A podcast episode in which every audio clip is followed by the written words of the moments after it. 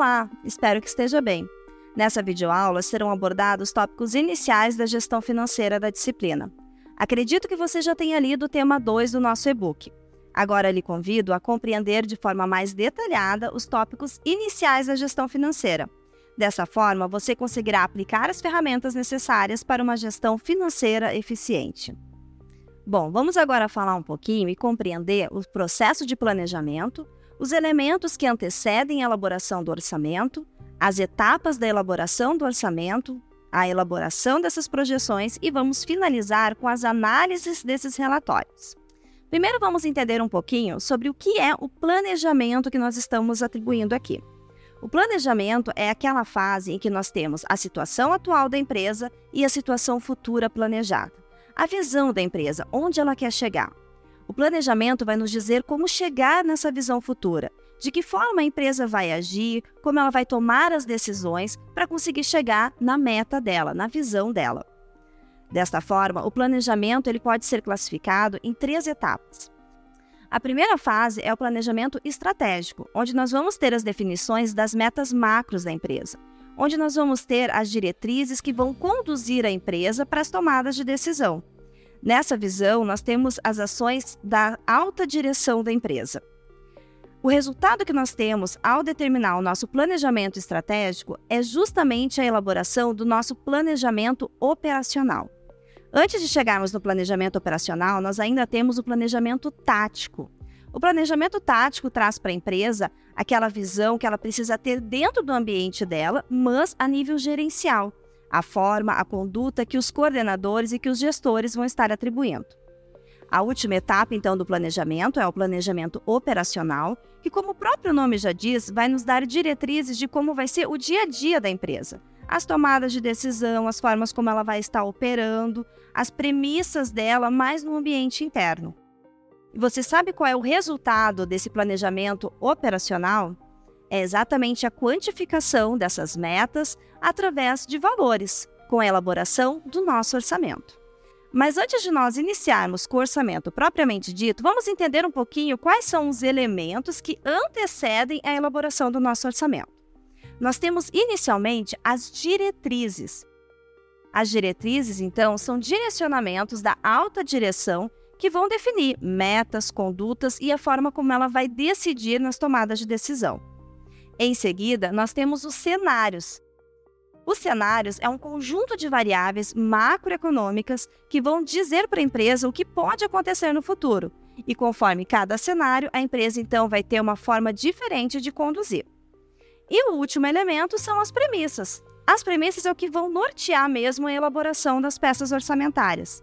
Observe que todos esses três elementos já foram trabalhados e desenvolvidos lá na parte de planejamento, no planejamento estratégico e no planejamento operacional. Bom, tendo esses elementos já definidos, agora a gente pode trabalhar propriamente com as etapas da elaboração do nosso orçamento. Observem nesse fluxo que o nosso orçamento ele tem uma série de etapas. Mas a primeira delas, a primeira etapa de onde partimos a elaboração do nosso orçamento é através do orçamento de vendas. Essa é a primeira peça, é os primeiros valores que vão estar conduzindo, então, tudo que vai ser direcionado para os orçamentos seguintes. No orçamento de vendas é definido preço de venda, quantidade que vai ser vendida, o mix adequado para que a empresa consiga ter o faturamento que ela deseja. Ao definirmos o orçamento de venda, nós já temos informações que vão nos subsidiar para o nosso orçamento de produção. Vejam que ao definir a quantidade que nós vamos estar vendendo, a empresa já sabe qual vai ser o fluxo dela para a produção. No orçamento de produção, nós temos três grandes divisões: o orçamento de matéria-prima, o orçamento de mão de obra direta e o orçamento dos custos indiretos de fabricação. No orçamento de matéria-prima, é bem importante a empresa levar em consideração também o nível de estoque dela. Caso ela queira ter um estoque mínimo para períodos futuros, caso ela já tenha um estoque inicial, isso conduz à quantidade correta que ela precisa produzir no momento. Tendo essa quantidade, ela vai definir o consumo de matéria-prima dela, que vai ser, nesse momento, definido no nosso orçamento de matéria-prima. Já o orçamento de mão de obra direta vai nos dizer exatamente quanto a empresa precisa ter de pessoal para desenvolver essa quantidade necessária. Então, observe que a mão de obra direta está diretamente ligada à quantidade produzida, também definido inicialmente no nosso orçamento de vendas. E por fim, no nosso orçamento de produção, nós temos o orçamento dos custos indiretos de fabricação. Aqui vão entrar todos aqueles custos que não estão diretamente ligados ao nosso produto, mas que fazem parte do nosso processo produtivo, como por exemplo, aluguel, seguros, depreciação e a mão de obra da supervisão. Tudo isso faz parte também do custo do nosso produto. Ao definirmos o custo da matéria-prima, da mão de obra direta e dos custos indiretos de fabricação, nós conseguimos definir o nosso custo unitário do produto, o que gera a informação que nós precisamos para o nosso orçamento do custo do produto vendido.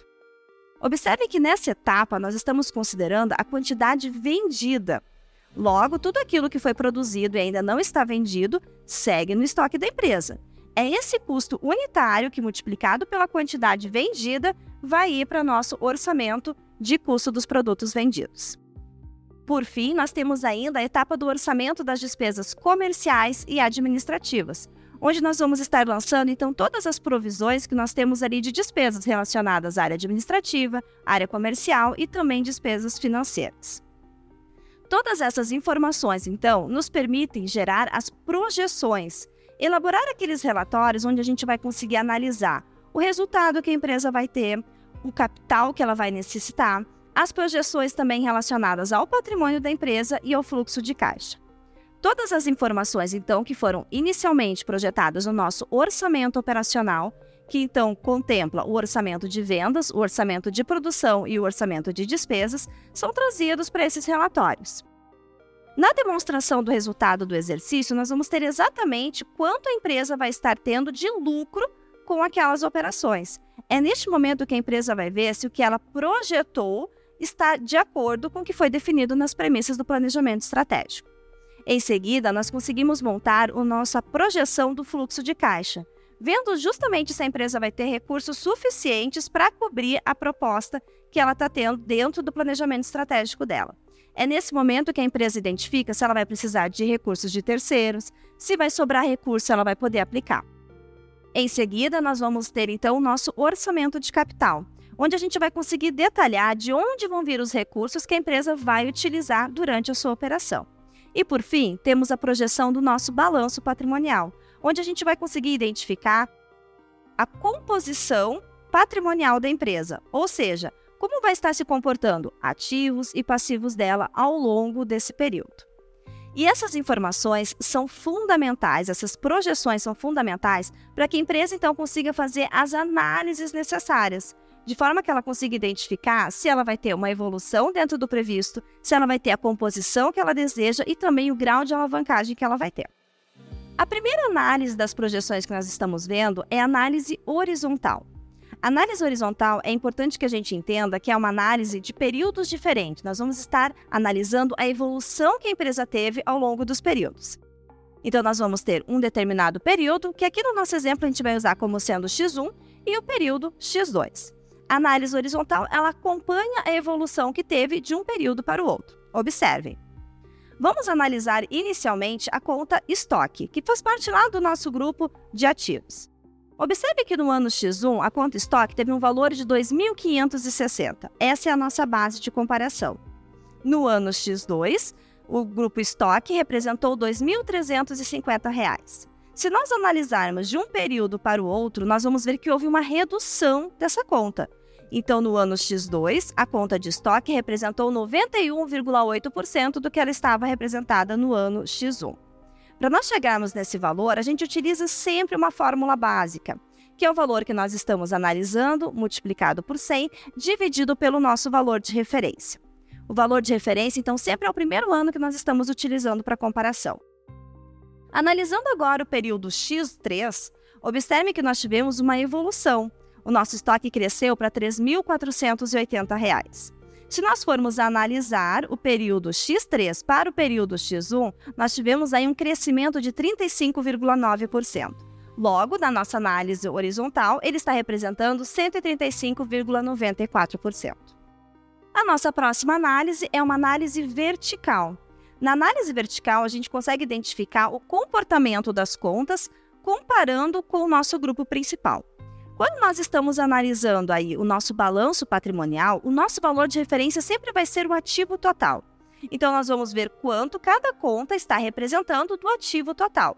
Por exemplo, aqui no nosso gráfico nós temos então a conta disponibilidades, que representa caixa, valores disponíveis em banco.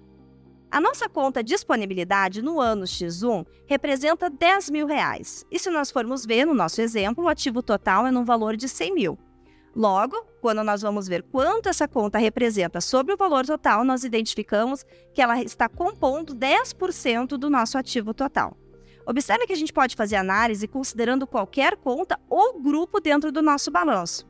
Essa mesma análise é possível através da nossa demonstração de resultado. Quando nós estamos fazendo uma análise vertical da demonstração de resultado, o nosso valor base é a receita líquida.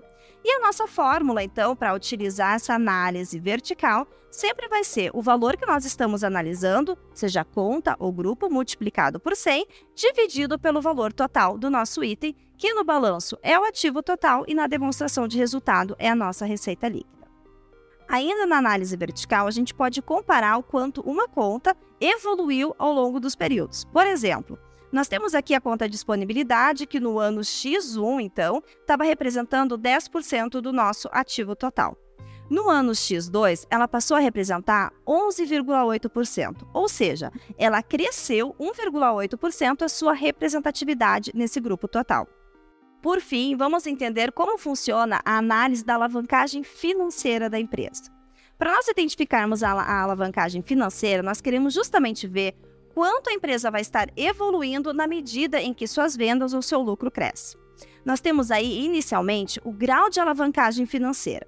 Observe que o grau de alavancagem financeira ele é composto pelo lucro operacional da empresa dividido pelo lucro operacional menos as despesas da empresa, despesas financeiras da empresa. Ou ainda, nós podemos analisar esse grau de alavancagem em percentual, onde nós comparamos a variação do percentual do lucro líquido dividido pela variação do percentual do lucro operacional da empresa. Nessa segunda fórmula, a gente consegue identificar exatamente quanto o lucro da empresa vai estar crescendo comparado com o seu lucro operacional. Agora que você já conhece um pouco mais sobre a gestão financeira, te convido a ouvir os podcasts sobre orçamento como instrumento de gestão, a formulação de estratégia e controle e análise das demonstrações financeiras, onde aprofundamos sobre esses temas. Até breve!